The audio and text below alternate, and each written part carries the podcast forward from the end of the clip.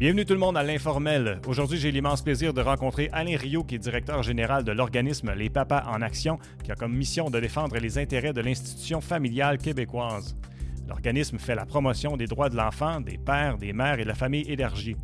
M. Rio travaille présentement à une campagne pour sensibiliser la population d'un projet de loi qui vise à retirer le principe fondamental de primauté parentale.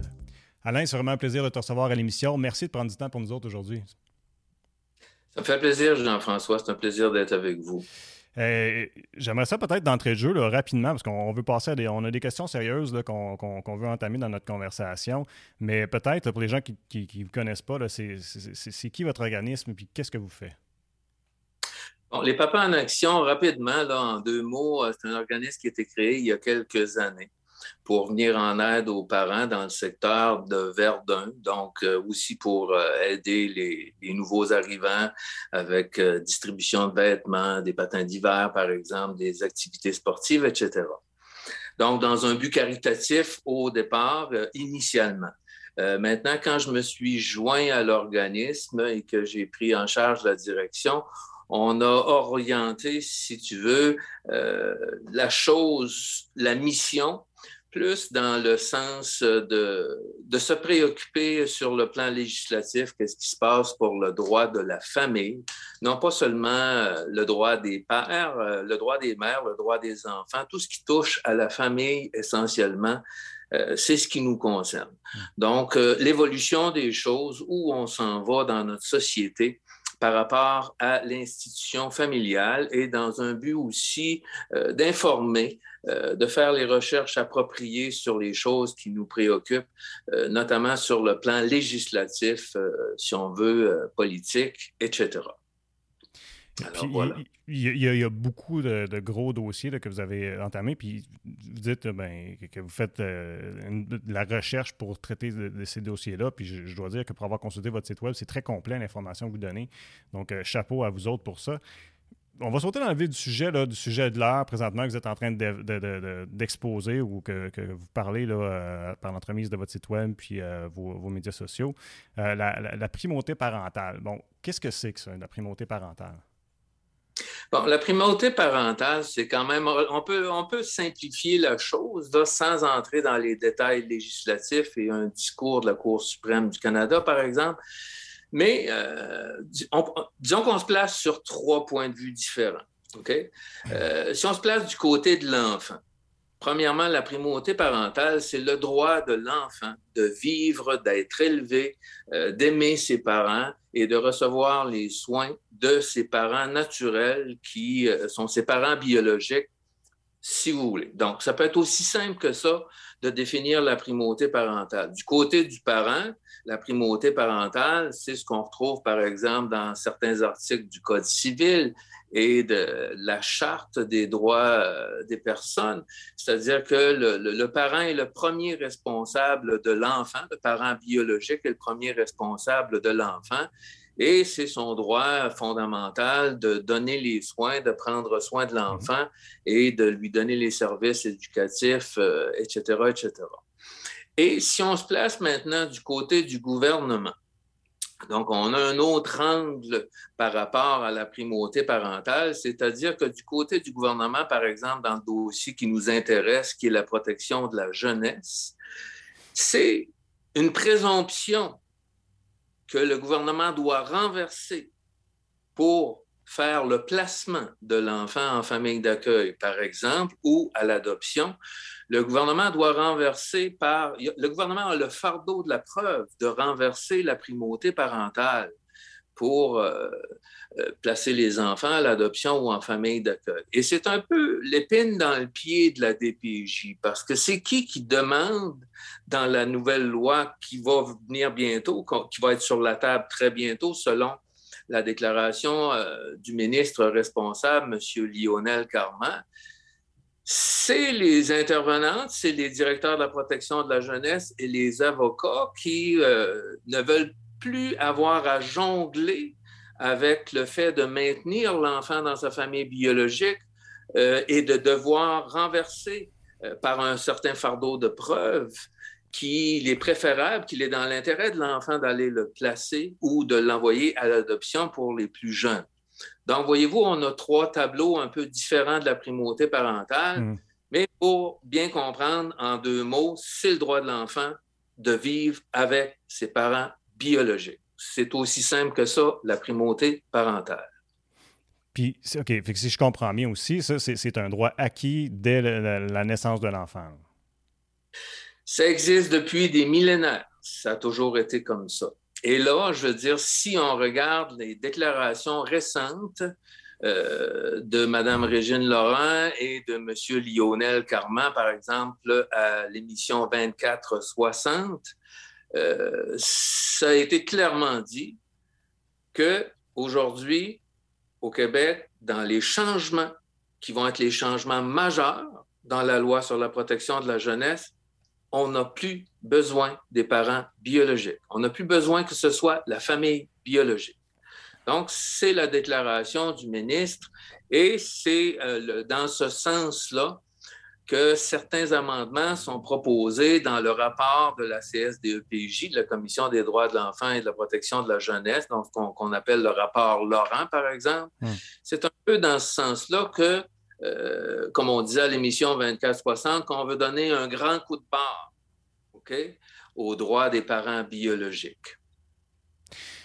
OK. concrètement, ça veut dire que ça, j'imagine, si, je suis la logique, ça faciliterait les organismes gouvernementaux comme la DPJ d'avoir un, droit sur l'enfant, disons, qui vivrait des difficultés dans son milieu familial. Absolument. Dans le fond, si on, Bon, le rapport de la commission Laurent, c'est quand même un rapport de, plusieurs centaines de pages. Mais si on regarde les fondements législatifs, sur le plan législatif, ce qu'on veut faire, les changements dans la loi, les propositions qui, sont à caractère législatif, c'est qu'on veut faciliter l'adoption des enfants et qu'on veut aussi faciliter le placement à majorité en famille d'accueil, qu'on pourrait dire dans le fond que le placement à majorité en famille d'accueil est une adoption déguisée en quelque sorte. Mmh. C'est de, comme de perdre l'enfant pour toute son enfance. Euh, donc, l'idée de, de, si on revient au principe de la primauté parentale du côté du gouvernement, c'est que le gouvernement en justice doit renverser le principe de primauté parentale. C'est sûr que dans la jurisprudence, actuellement, déjà, le, concept de l'intérêt de l'enfant. L'intérêt de l'enfant n'est pas un principe fondamental parce qu'il peut être, être, interprété de différentes façons par différentes personnes. Donc, ça reste toujours un concept, mais c'est un concept qui est extrêmement fort. C'est ça qui est l'article 33 du Code civil. Toute décision doit être prise dans l'intérêt de l'enfant. Et en vertu de notre jurisprudence actuelle, l'intérêt de l'enfant renverse déjà la primauté parentale. Et on le sait, la DPJ place des milliers d'enfants à chaque année. Donc, mm. euh, l'idée, c'est de faciliter. Sauf que ce qu'il faut euh, s'inquiéter dans tout ça, il faut premièrement se demander si c'est nécessaire euh, d'abolir la primauté parentale dans la loi d'exception. C'est sûr qu'on pense aujourd'hui, euh, on n'abolira pas la primauté parentale dans la charte des droits, dans la charte Ça, on ne touchera pas à ça. Le mmh. parent va rester le premier responsable dans la charte. Et probablement dans le Code civil, je ne pense pas qu'on va modifier le Code civil.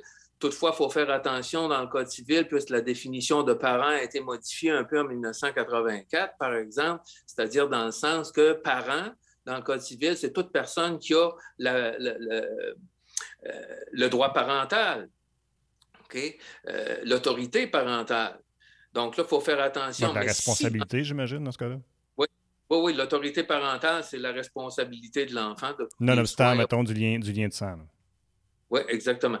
Mais euh, si on l'abolit dans la loi d'exception, je veux dire, c'est comme on rentre par la porte de derrière même hmm. si sur la porte devant, de devant de la, maison familiale est protégée par la Charte des droits et libertés, si la porte de derrière est grande ouverte, je veux dire, le gouvernement entre et peut prendre l'enfant quand il veut et le placer où il veut à son bon vouloir. Et là, il n'y a même pas besoin de renverser le principe de la primauté parentale, puisqu'il n'existera plus dans la loi. Il va exister sous une forme, disons, pour respecter la charte et le code civil. Toutefois, si dans l'article 4, qui est le principal article qu'on veut défendre en commission parlementaire, euh, la primauté euh, parentale telle qu'elle existe encore aujourd'hui n'est plus là, ben écoutez, je veux dire, euh, c'est un peu comme dans la série où j'appelle les enfants du gouvernement. Le gouvernement va pouvoir faire qu'est-ce qu'il veut. Et là, c'est préoccupant. Ben oui. pour l'avenir, pour l'avenir, pour le 21e siècle, parce que là, on, est en train de mettre en place un changement euh, qui s'est jamais vu dans l'histoire. Et euh, je vous dirais que en même temps, depuis quelques années, les Nations unies se préoccupent euh, à propos des placements inutiles. Et c'est le terme qui est utilisé par les Nations unies, notamment dans, une, dans la journée générale du droit de l'enfant qui devait avoir lieu l'automne passé, mais qui n'a pas eu lieu. c'est une réunion générale qui a lieu à tous les, deux ans. Euh, donc, qui a été remis à cause de la COVID. Et cet automne, les 16 et 17 septembre 2021, cela faisait l'objet principal de la journée sur les droits de l'enfant, c'est-à-dire les placements inutiles. Donc, on observe dans le monde une nouvelle tendance euh, de faire beaucoup de placements d'enfants. Et ça s'accélère et on observe qu'il y a beaucoup aussi de placements inutiles.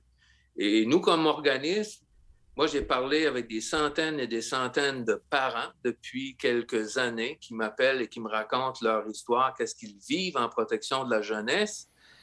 Et euh, je suis à même de constater qu'il y a beaucoup de placements inutiles. Et euh, donc là, on va à l'encontre du droit de l'enfant, pas juste du droit des parents, mais on va à l'encontre du droit fondamental de l'enfant, puisque c'est le plus important de tous les droits de l'enfant, c'est celui d'avoir le droit de vivre avec ses parents biologiques.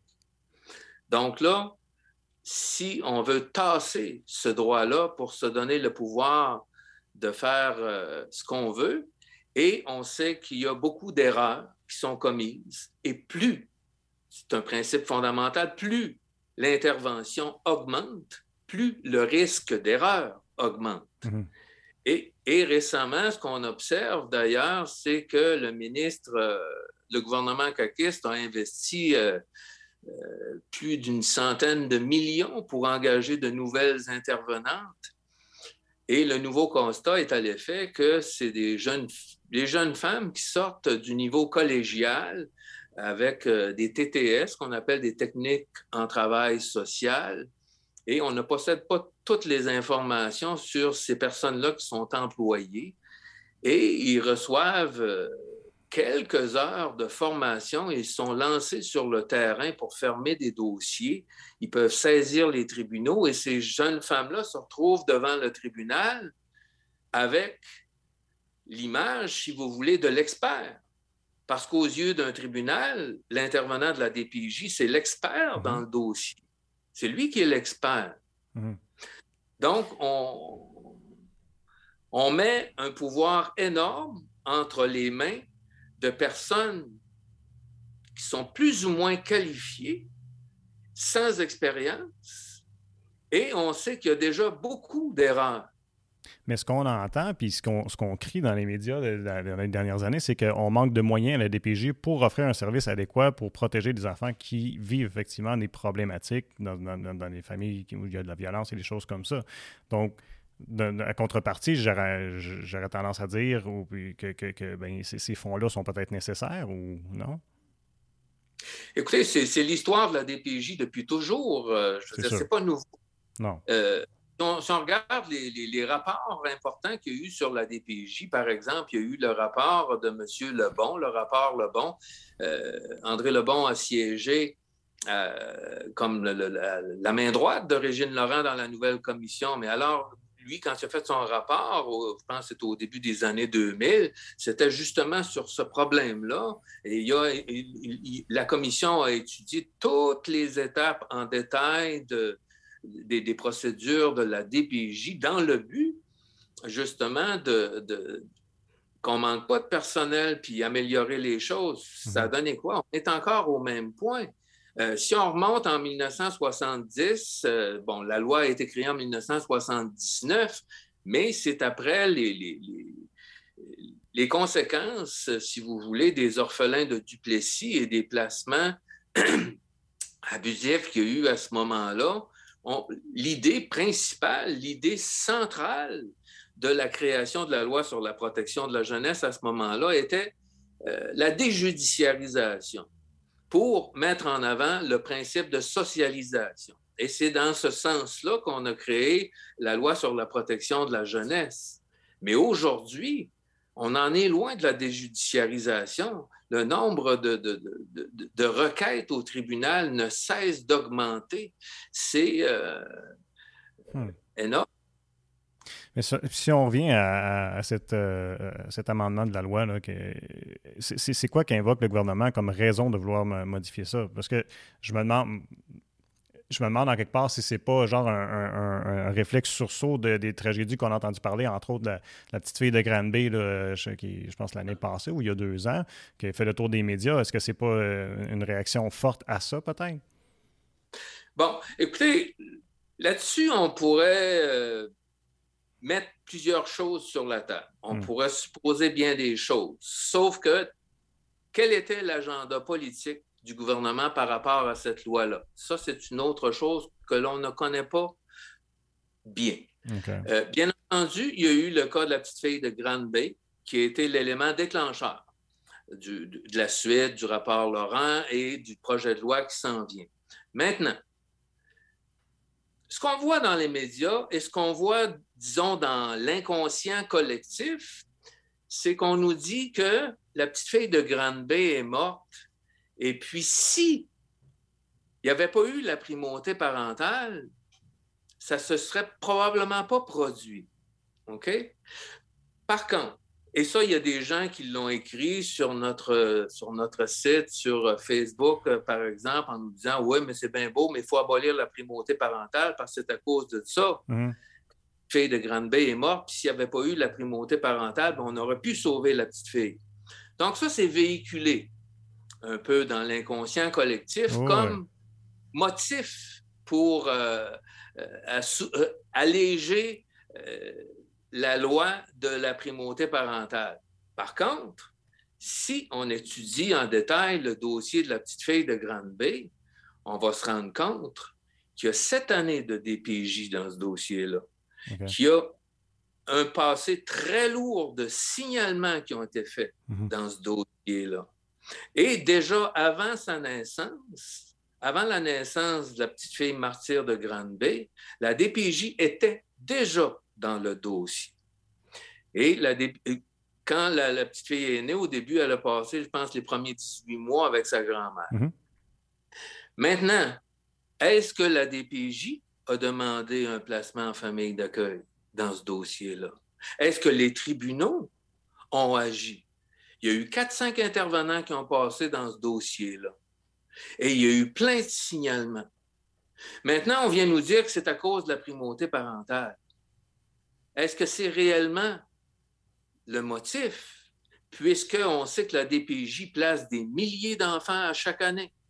Et à son bon vouloir d'une manière, moi, selon ce que j'entends de, parents, et il y a beaucoup de placements qui se font encore comme autant de Duplessis, c'est-à-dire sur des bases de faux de fausses maladies mentales ou de faux troubles de santé mentale chez des parents qui n'ont jamais été diagnostiqués ni par un psychologue ni par un psychiatre, ce qui est contraire au code des professions du Québec, parce que c'est un droit réservé aux psychiatres et aux psychologues.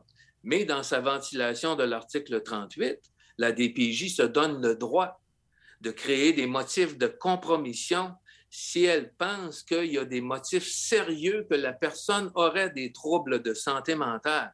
Hmm. Et là, les personnes ont des difficultés à trouver des psychologues et des psychiatres pour faire des contre-expertises contre la DPJ. Il n'y a presque personne qui veut en faire. Donc là, les parents perdent leurs enfants et les font placer. Ah, les parents n'ont pas les mêmes moyens que l'État non plus pour, pour, pour rapporter des contre-expertises comme ça, j'imagine. Non, les contre-expertises, ça coûte quelques milliers de dollars, mais le problème pas seulement là. Le problème est surtout que les psychologues ne veulent pas s'opposer à la DPJ. Et si on fait une, recherche globale au Québec, je pense qu'on va trouver qu'il y a des régions du Québec où il n'y a personne qui veut faire des contre-expertises contre la DPJ. Ah oui. Ça, c'est un, autre dossier. Mais si on revient à la petite fille de Grande Bay, hmm. si on comprend que la DPJ peut placer des enfants en famille d'accueil pour un simple motif de conflit, de séparation, et ils le font dans plusieurs cas. Mais qu'est-ce qu'on décrit comme conflit? C'est ça veut dire quoi, un conflit de séparation?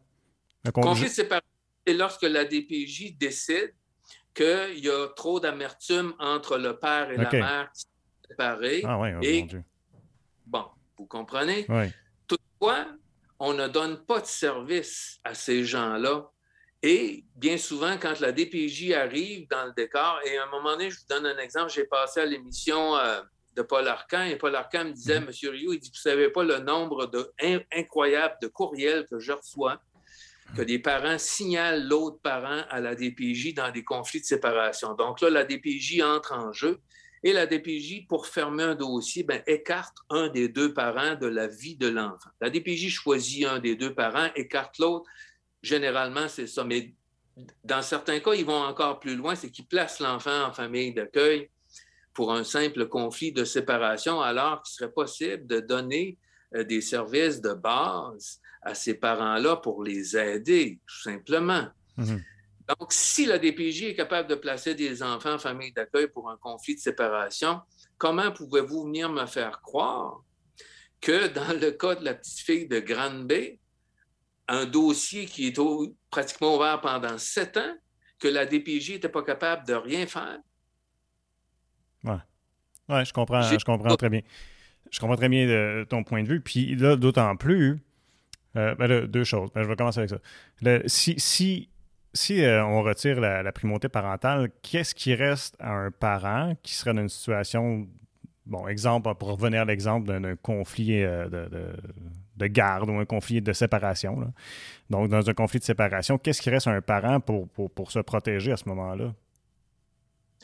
Déjà, je te dirais qu'il ne reste pas grand-chose. Euh, par exemple, c'est une recherche que j'ai faite avec euh, quelques, personnes qui m'ont aidé à faire cette recherche-là. Euh, moi, j'étais recherchiste à l'Assemblée nationale, entre autres choses, et j'ai bon, l'habitude de fouiller dans, les, dans la documentation institutionnelle et de faire des recherches à la bibliothèque de l'Assemblée nationale. Donc, dans les rapports AS 480, euh, si on prend certaines données, on trouve que dans les dix dernières années au Québec, la DPJ a gagné 98,4% de toutes les requêtes pour prendre en charge un mmh. enfant. Donc, si la DPJ gagne 99% de toutes ses requêtes de prise en charge de l'enfant, déjà aujourd'hui, il reste quoi aux parents? Hmm. Il reste pratiquement rien. Le parent n'a pratiquement aucune chance. Mais dans des situations comme ça, j'imagine que le parent est obligé d'essayer de, se défendre seul ou ben ils n'ont pas, pas, les moyens de se payer, mettons, euh, des expertises ou des avocats euh, qui, qui, ont assez d'expérience ou qui sont trop chérants pour amener l'expérience devant les tribunaux pour les défendre? Beaucoup de, clients, on va dire, euh, parlant de clients du système de santé, hmm. finalement, c'est le système de santé. Beaucoup de clients de cette clientèle-là n'ont pas les moyens, bien entendu, de payer des avocats. Et je te dirais que euh, plusieurs personnes m'ont confié des choses assez étonnantes, des personnes qui ont fait des dépôts en fidéicommis pour des avocats un peu plus réputés de 7, 8, 10, 15 000 dollars et qui n'ont jamais revu euh, leur argent. Et il y a des dans ce domaine-là qui chargent, euh, comme Mme Goldwater, par exemple, jusqu'à 750 dollars de l'heure. Alors, ça va vite à ce moment-là. Là. Et malgré tout ça, il reste que la DPJ gagne 99% de ses causes de, prise en charge de l'enfant. Alors, euh, avocat ou pas avocat, euh, ouais. Ben, il n'y a pas grand chance. Il y a 1% de chance. 1,5 C'est ça, de chance. Ça, ça veut, premièrement, comme parent, tu regardes ça et tu te dis, ben, je ne vais pas aller investir là-dedans. Si je vois que c'est le taux de. si, si, la DPJ, mettons, gagne 98% pourquoi j'ai réinvestir pour défendre mon cas? Ils doivent déjà être découragés en partant. Là, veux dire. Et les parents investissent quand même parce que les parents biologiques aiment leurs enfants, Jean-François. Ouais, ouais, et il y a de ruines. Et il y en a plein qui m'appellent régulièrement. Monsieur Rio, pouvez-vous me conseiller un avocat?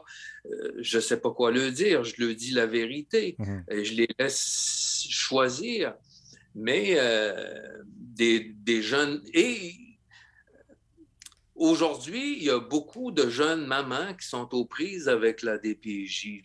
Les choses ont un peu changé. Il y a une, certaine époque, c'était plus du côté des papas qui avaient beaucoup de difficultés avec euh, les tribunaux. Je veux dire, c'était pratiquement impossible de demander une garde partagée dans les années 80, par exemple. Tu ne pouvais pas trouver un avocat pour demander une garde partagée. Les choses ont évolué un peu. Euh, mais aujourd'hui, avec la DPJ, il y a beaucoup de mamans qui se font prendre à, leur propre jeu, surtout euh, celles qui, vont soupçonner, par exemple, des abus sexuels de la part de leur ex-conjoint. Euh, c'est pratiquement automatique aujourd'hui. Ils, perdent la garde de leur enfant. Il n'y a pas grand chance du côté des parents mais est-ce que, est-ce que au niveau des avocats aussi, est-ce qu'on observe le même phénomène que, mettons, des, experts qu'on voudrait emmener? Euh, est-ce que, est-ce, que, est-ce que les avocats veulent défendre ces causes-là? Parce que les autres non plus, ça ne pas leur tenter de s'investir dans une cause perdue. Ben, écoutez, je veux dire, euh, je ne peux pas parler pour les avocats, euh, mais je veux dire, il y, a, dans le fond, il y a trois, trois avocats, dans trois, trois genres d'avocats dans, ces causes-là. Je veux dire, tu as les avocats qui vont défendre les parents, tu as les avocats de l'enfant qui sont mm. généralement, c'est des avocats euh, payés par l'aide juridique qui prennent des mandats en vertu de l'article 80. Parce qu'à partir du moment, dans, la loi est créée de manière à ce qu'à partir du moment où ce que la volonté du côté parental, la volonté du parent va à l'encontre de ce qui serait l'intérêt de l'enfant, comme on dit dans la loi, c'est-à-dire ce que la DPJ décide pour l'enfant.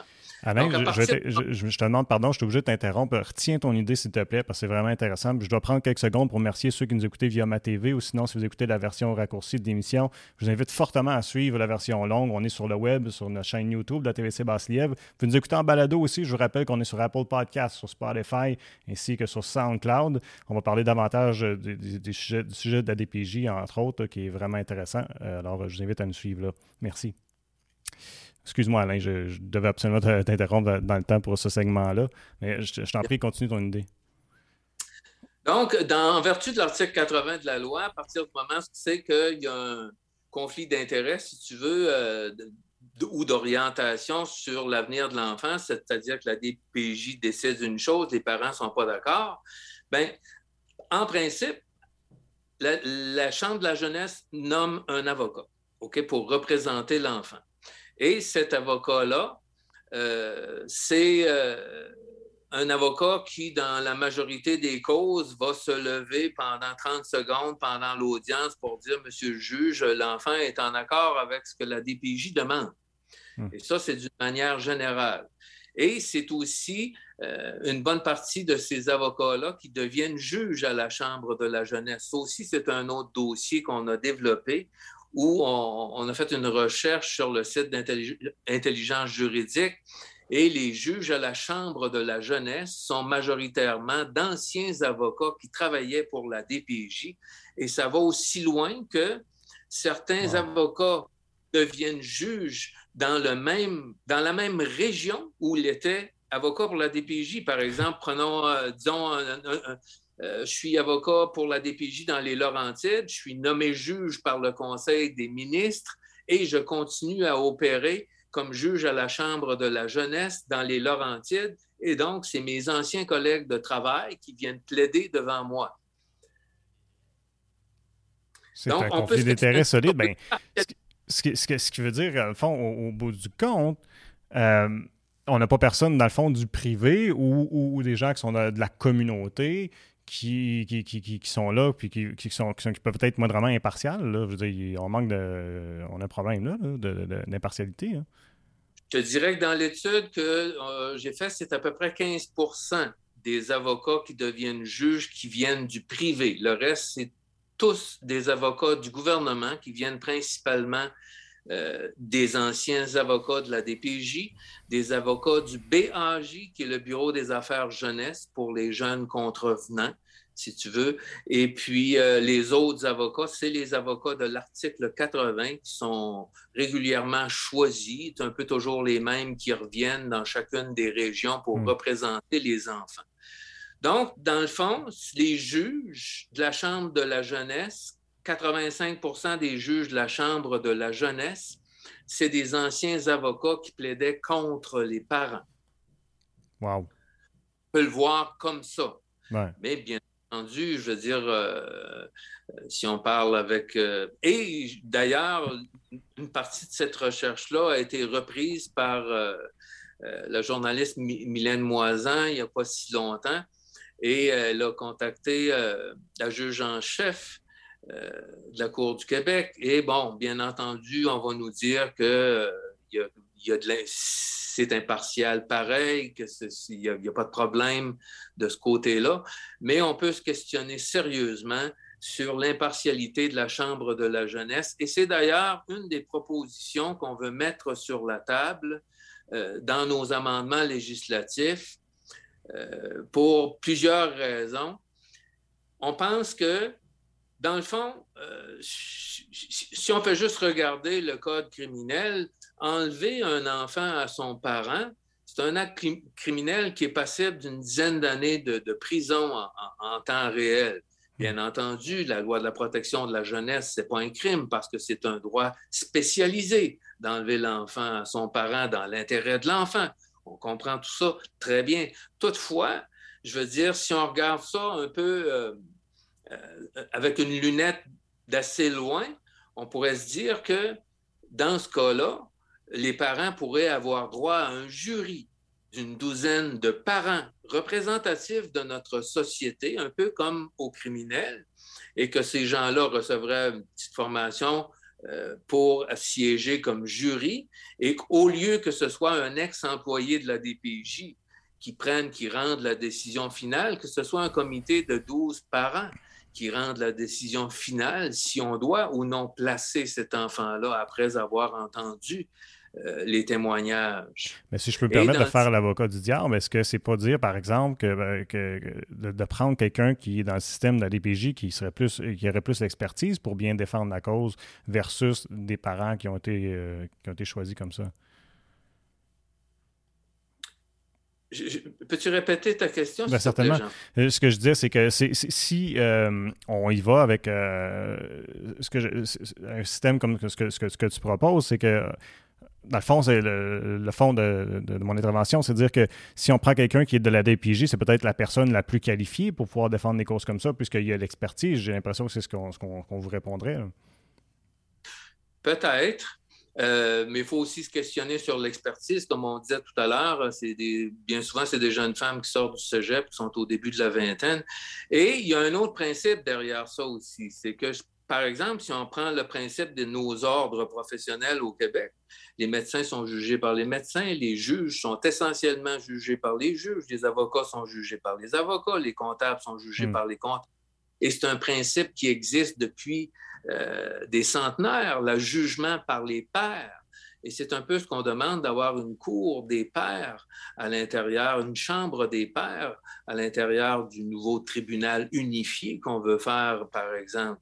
Hmm. Et euh, les parents, je pense, sont les mieux placés pour juger euh, la job de parents. job de parents, oui. Ouais, ouais, je vois la logique. Les filles qui ont travaillé à des PJ, qui n'ont jamais eu d'enfants, puis qu'on les met sur le jury, on a un autre, un autre, une autre histoire. Mm-hmm. Mais je veux dire, les parents sont les mieux placés pour juger les parents. Est-ce que les parents sont fautifs? Et l'idée dans ça, c'est un jugement qui est porté sur les parents parce que c'est les parents qui sont considérés comme les fautifs euh, dans cette histoire-là. Donc, alors, euh, si on avait un jugement par les pères, ce qui est, dans le fond, le jugement suprême, c'est ce qu'on utilise dans les causes criminelles. Et ça, ça ne coûte pas une fortune. Déjà aujourd'hui, on a aussi étudié le budget en protection de la jeunesse. C'est un budget annuel qui est rendu maintenant à un milliard et demi par année. Et euh, selon l'étude des rapports financiers euh, de l'aide juridique du Conseil de la magistrature et euh, de la DPJ, des CI3S, etc., on considère que c'est peut-être un budget d'à peu près qui est pas loin de 200 millions de dollars qui s'en va dans la poche des avocats en protection de la jeunesse et presque 300 millions qui s'en va maintenant dans la poche des familles d'accueil le budget des familles d'accueil a augmenté de 30 en cinq ans. Euh, donc, 200 millions. Et si on prend euh, le salaire qui est donné à un juré au criminel, qui est de 100 quelques dollars, 109 ou 104, je ne me souviens pas.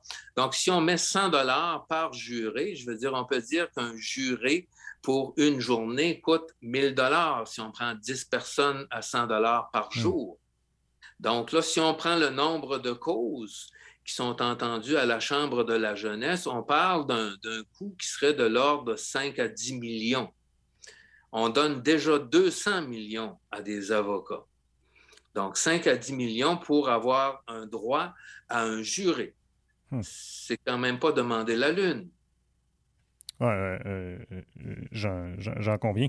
Mais c'est, euh, si tu permets, euh, il y avait deux choses, je te rappelle mon idée parce que j'avais deux, deux choses que, que, je voulais parler, mais garde, ça va sûrement me revenir. Fait je, je, veux revenir sur la, la, la, primauté parentale, même si on, l'a couvert, là, parce que je, j'essaie de me souvenir, mais est-ce que j'ai bien. Je veux savoir si j'ai bien compris ou c'est juste quelque chose que j'ai entendu ailleurs, mais est-ce que les, les, droits euh, du gouvernement sur l'enfant arrivent présentement lors de sa naissance et que ça changerait ou est-ce qu'il il pourrait y avoir des cas où est-ce que déjà euh, euh, le gouvernement pourrait avoir des droits sur ton enfant dès la, grossesse de la mère?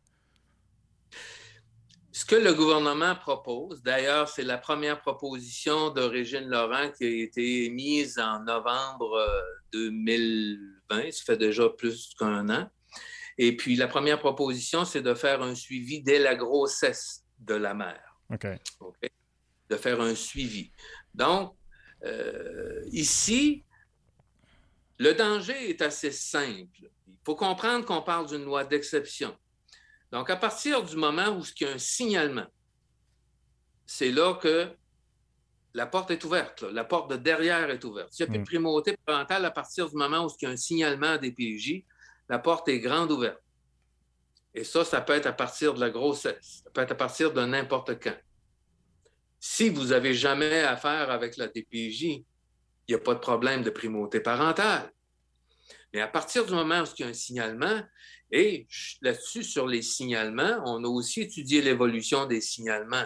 Au début, dans les années 80, il y avait 23 000 signalements par année. On est rendu à 120 000 signalements par année aujourd'hui. Puis il n'y a pas plus de prise en charge pour autant, je pense, c'est ça? Euh, la prise en charge est restée relativement stable, mais augmente tout le temps. Ça augmente tout le temps. Et ça augmente beaucoup plus dans les dernières années pour les 0-5 ans.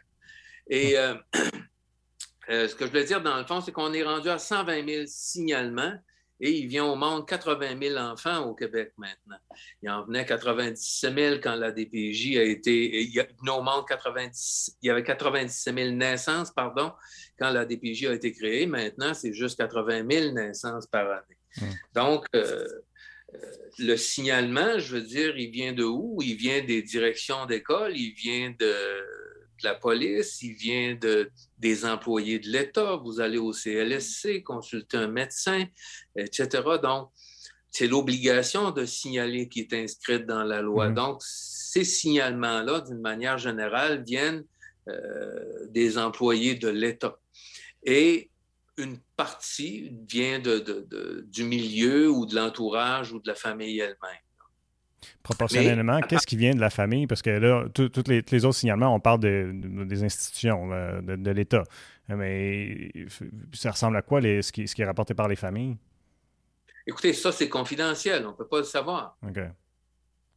Comme, comme disait Paul Arcan, dans le fond, on sait qu'il y a une bonne partie des signalements, c'est les couples qui se séparent, qui se signalent entre eux et qui font des signalements.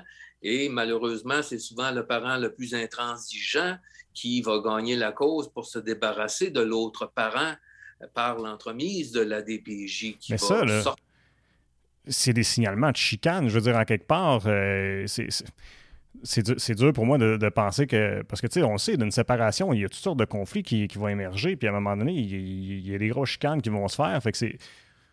Tu sais, pour, moi, ça me semble pas. J'ai l'impression qu'il doit y avoir, qu'on en a parlé tantôt, il doit y avoir des signalements qui sont des erreurs là, à ce moment-là. là ah, ben écoutez, je veux dire, c'est facile de faire un signalement de violence familiale ou de violence conjugale.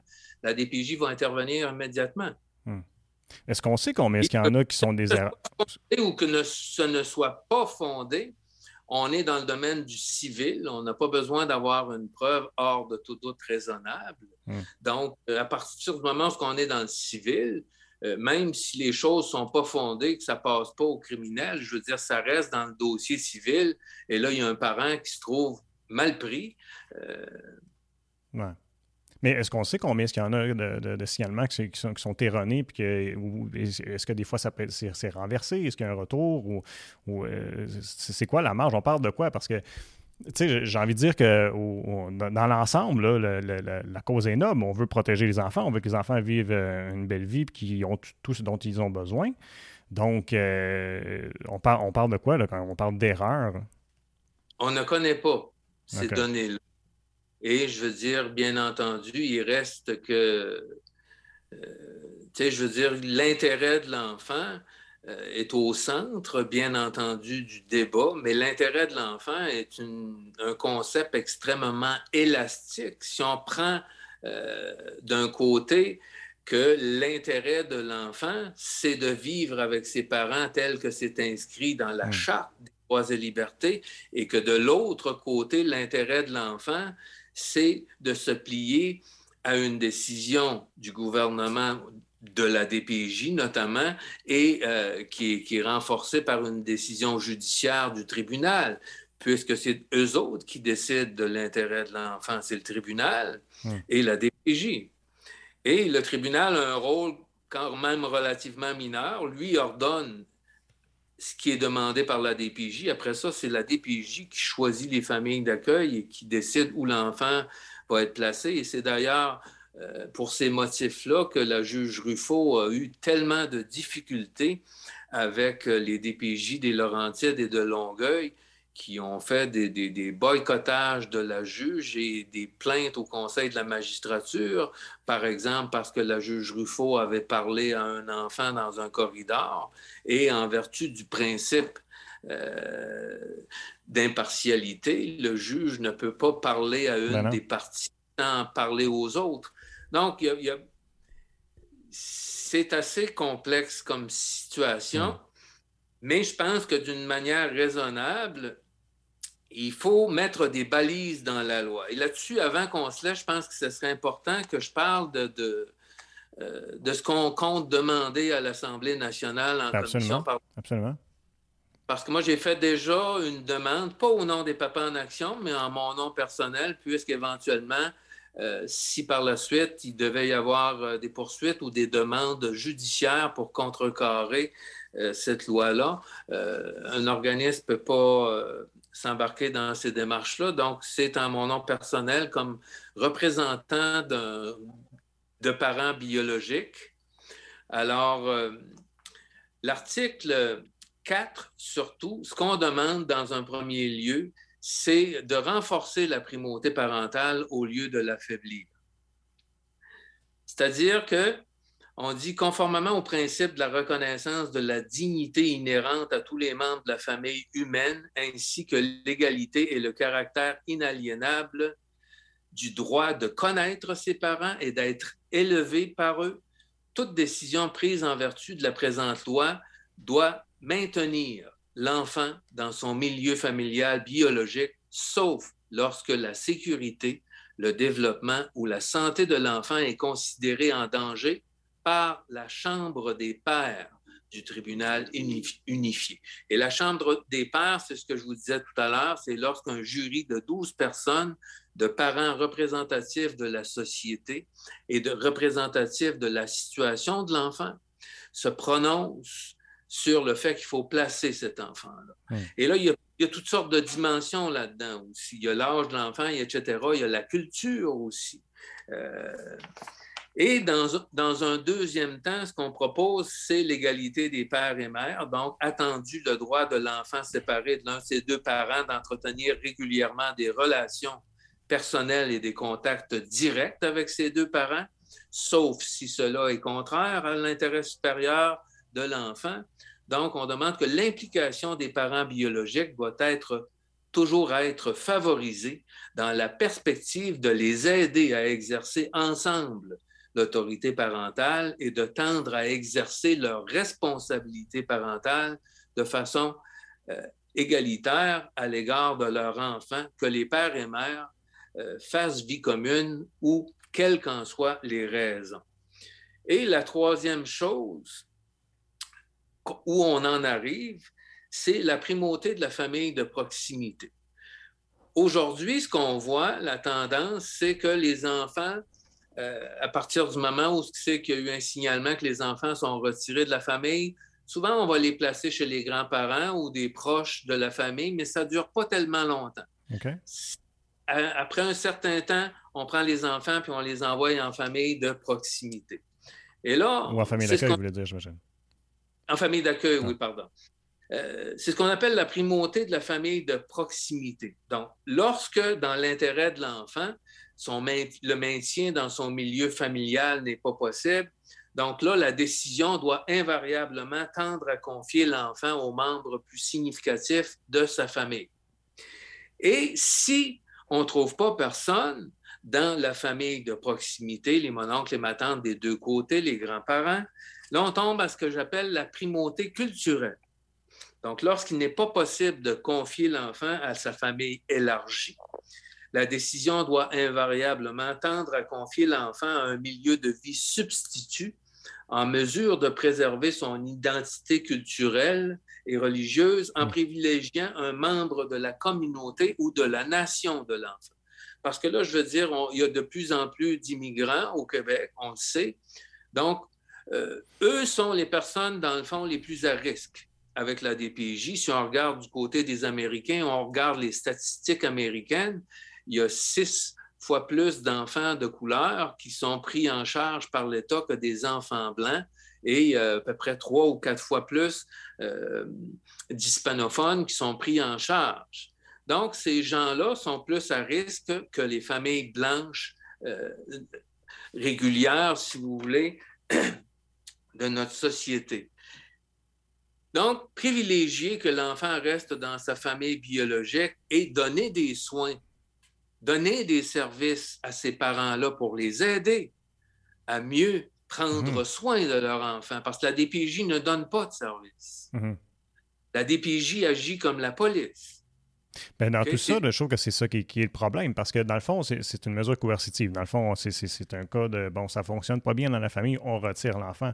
Mais, puis là, peut-être que je connais pas bien le système aussi, là, mais, puis tu sauras me le dire euh, plus que moi, mais euh, avant d'en arriver là, est-ce qu'il y, est est y, a des outils qui sont offerts aux parents, justement?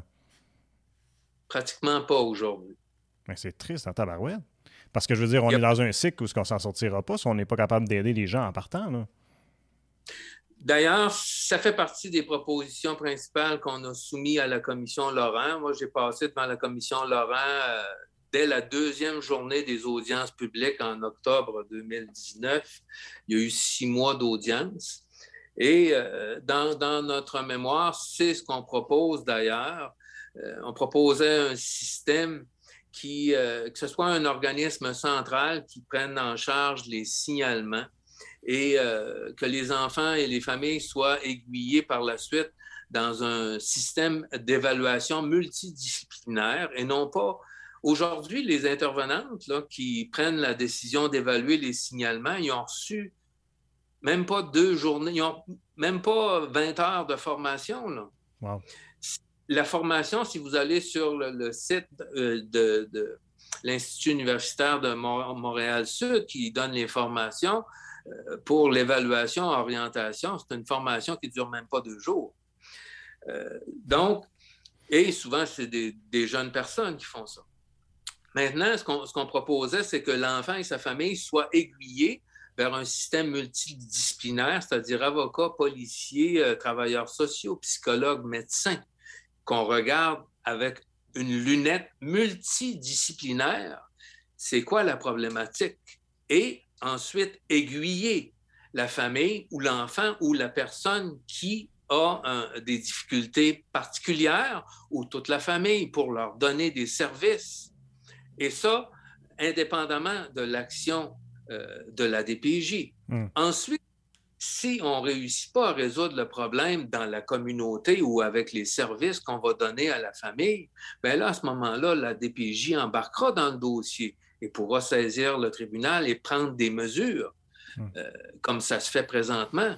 Mais là, je veux dire, cette étape-là n'existe pas. Mais puis, il semble que, ça allégerait aussi le système, dans le sens que toutes les causes ne se retrouveraient pas justement devant les tribunaux. Il y aurait quelque chose d'autre avant où que la famille pourrait s'en sortir. Puis on, se plaint qu'on n'est pas capable de, de, traiter chaque cas parce qu'il y en a trop. Ben, ça éviterait d'engorger le système. Absolument. Et d'ailleurs, d'ailleurs, euh, j'ai eu euh, reçu copie de, de projet de loi de 1974 qui avait été créé par les libéraux de Bourassa à ce moment-là, qui est, selon moi, un excellent projet de loi sur la protection de la jeunesse. Mais quand le gouvernement de René Lévesque a pris le pouvoir, euh, eux autres, ils ont mis ce projet de loi-là à poubelle et c'est souvent ce qui se passe quand il y a des changements de pouvoir. Mm-hmm.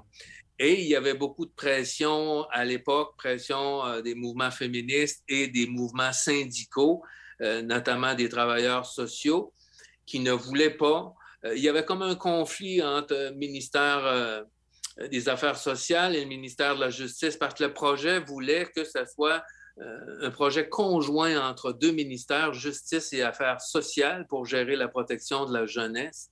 Et la DPJ là-dedans était complètement au bas de l'échelle il y avait trois niveaux dans ça. Tu avais un niveau central pour la gestion des signalements notamment. Après ça, tu avais des instances régionales qui, eux autres, faisaient enquête et qui aussi étaient ouverts à des propositions du côté parental. Donc, dans cette hmm. loi-là, le parent pouvait faire des contre-propositions euh, au niveau du milieu, si on veut, avant que la DPJ arrive. Et il y avait aussi, à côté de ça, il y avait un comité de surveillance. Aujourd'hui, il n'y a aucune surveillance dans, la protection de la jeunesse. Il n'y a, pas personne qui surveille euh, cette administration-là. Donc, quand René Lévesque a rentré, le gouvernement, le, gouvernement péquiste de l'époque a donné le pouvoir absolu au DPJ. Point à la ligne. Donc, toute cette structure-là a été mise à la poubelle. Puis pourtant, dans d'autres instances judiciaires, euh, dans d'autres instances euh, gouvernementales, il y en a. Là, je veux dire, tu as, d'autres des recours, là, advenant que tu sens que, tu vois que ça a été mal, euh, mal jugé ou que. Bon, OK, il y a la Commission des, droits de la personne et des droits de la jeunesse. Et encore là, c'est d'anciens avocats de la DPJ qui dirigent ça. Et les parents ne peuvent pas s'adresser à la Commission des droits de la personne, sauf s'il y a lésion de droits de l'enfant. Et souvent, on va vous dire, il ben, faut que ce soit l'enfant qui s'adresse à la commission. Donc, les, parents n'ont pas de recours réel avec la commission des droits de la personne. Hmm. Et là, il faut, vraiment mettre un bémol là. Il faut comprendre la situation.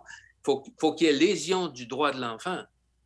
Donc, le hmm. parent ne peut pas rien faire s'il n'est pas capable de démontrer la lésion de droit de l'enfant. Hmm.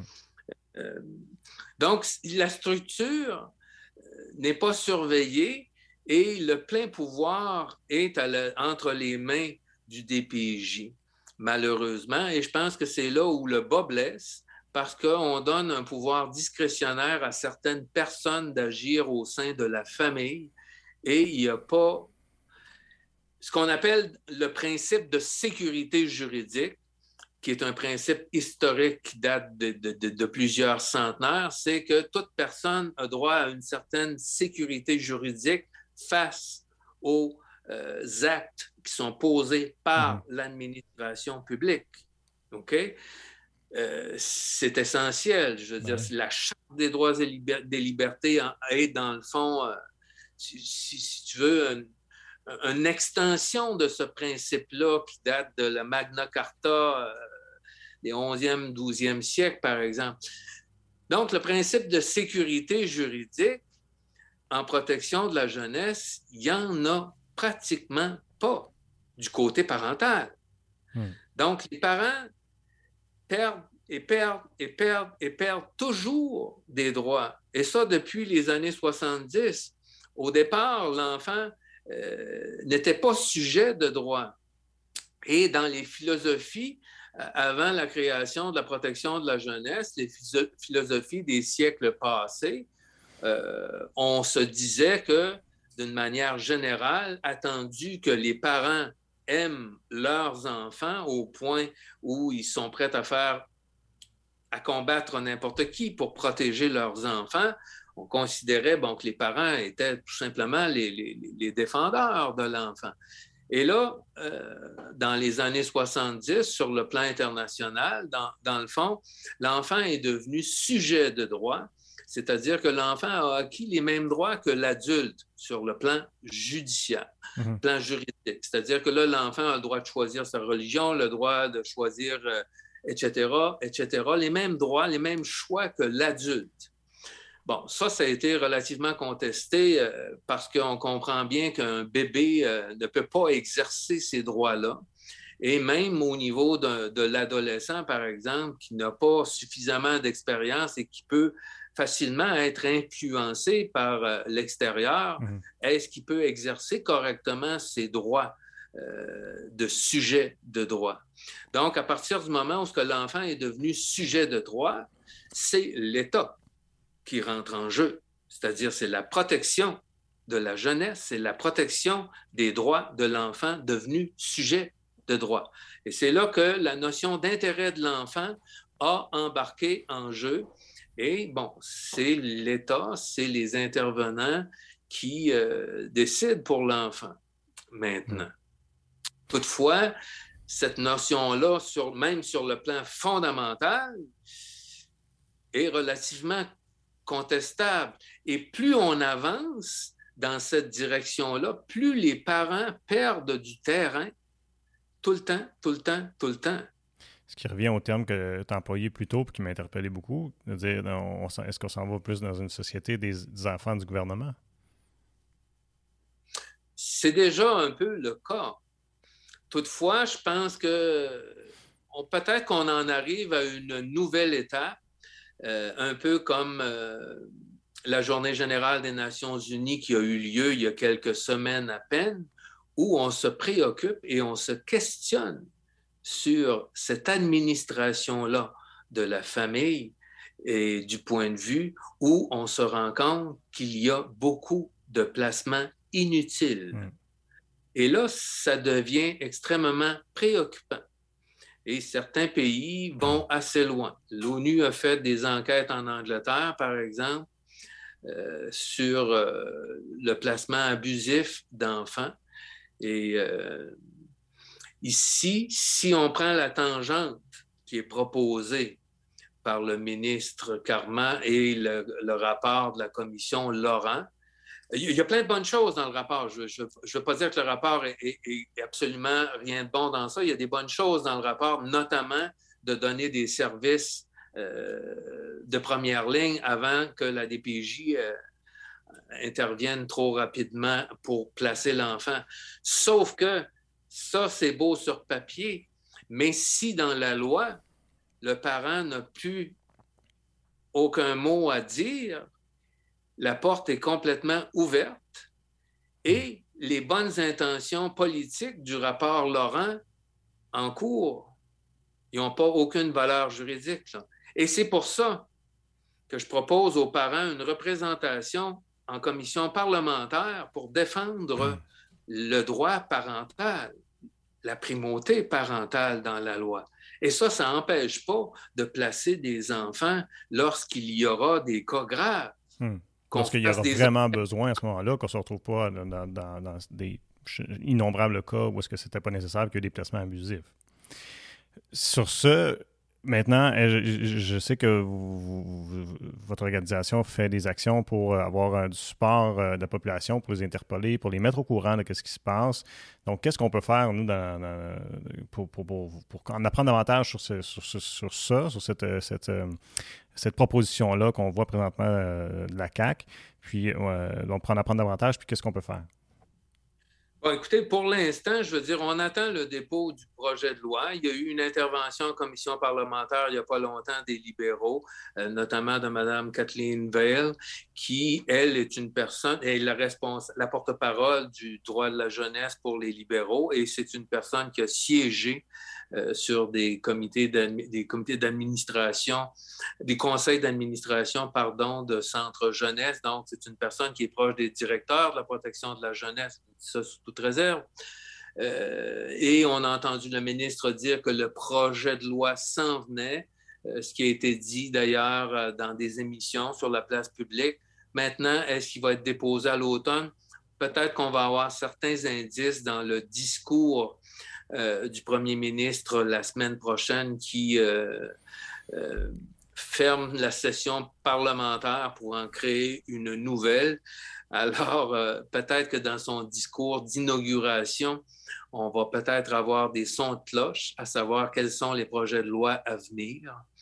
Maintenant, pour moi, ce que je demande tout simplement aux gens, c'est de supporter la démarche. Premièrement, d'aller s'informer sur la page lespapas.org barre oblique référendum. Euh, l'information est là, les, vidéos sont là. Et puis, euh, un des problèmes majeurs, c'est que la majorité des gens ne sont pas au courant euh, de cette situation-là et des conséquences qui peuvent en découler mmh. à terme. Et donc, première chose, c'est d'aller s'informer et il y a des possibilités de voter sur chacun des amendements qu'on compte proposer en commission parlementaire. Et euh, il y a possibilité de donner des suggestions également euh, d'amendements qu'on va regarder euh, lorsque le projet de loi va être sorti, quand on va avoir analysé la teneur de ce nouveau projet de loi-là. Donc, et ça, ça ne s'est jamais fait. Et ce que je, ce que je dis souvent aux parents, c'est qu'il faut différencier entre le judiciaire et le législatif. Là, ce que je propose, ce n'est pas une démarche judiciaire, c'est une démarche législative. Depuis la création des lois en protection de la jeunesse, on entend les directeurs de la protection de la jeunesse qui vont en consultation particulière aux commissions parlementaires. On entend les avocats du barreau du Québec, la Chambre des notaires, les représentants des, regroupements de familles d'accueil. Mais les parents biologiques, il n'y a pas personne qui les représente. Hmm. Ça ne s'est jamais fait en 50 ans. Il n'y a jamais personne qui est allé dire, bon, nous, nous sommes des parents biologiques, nous voudrions ceci ou cela. Et souvent, les amendements qui sont demandés par les directeurs de la protection de la jeunesse, bien là, la commission parlementaire qui fait l'étude détaillée du projet bien, finit par euh, donner aux directeurs de la protection de la jeunesse ce qu'ils ont demandé en consultation particulière dans leur mémoire. Mais si les parents biologiques ne demandent jamais rien et laissent tout entre les mains de quelques personnes de décider de leur avenir, ben, en partant, il faudrait faut que les parents soient informés justement de, ce qui se passe, puis comment, comment eux, comment comme parents, on peut intervenir, puis comment on peut euh, s'impliquer dans, ce dossier-là. Bon, c'est ce que je vous disais tout à l'heure, dans le fond, sur la page lespapas.org, barre oblique référendum. L'information est là. Il y a des formulaires, les gens peuvent voter sur les propositions et les gens peuvent appuyer la démarche. Hmm. Et ça aussi, c'est clair que sur le plan politique, plus on va être nombreux, euh, le jour où euh, je vais aller en commission parlementaire aux consultations particulières, bien entendu que plus on va avoir de poids politique aussi. Ça, c'est fondamental, c'est simple comme bonjour. Ben euh, il faut que les, les personnes décident d'appuyer la démarche. Et premièrement, pour décider d'appuyer la démarche, ben, il faut quand même être euh, informé euh, de la chose. Tout à fait. Puis regarde, on, vient de faire un pas dans cette direction-là, je pense, avec l'enregistrement de, l'émission qu'on fait aujourd'hui. Fait que j'espère que les gens vont euh, écouter ça avec intérêt puis vont pouvoir euh, s'impliquer. Alain, je te dis un gros, gros merci pour toutes ces informations-là. C'était vraiment intéressant. Euh, et puis, ben, bonne chance dans, la, dans les démarches de l'organisation. Merci beaucoup, Jean-François. Bonne fin de journée à vous.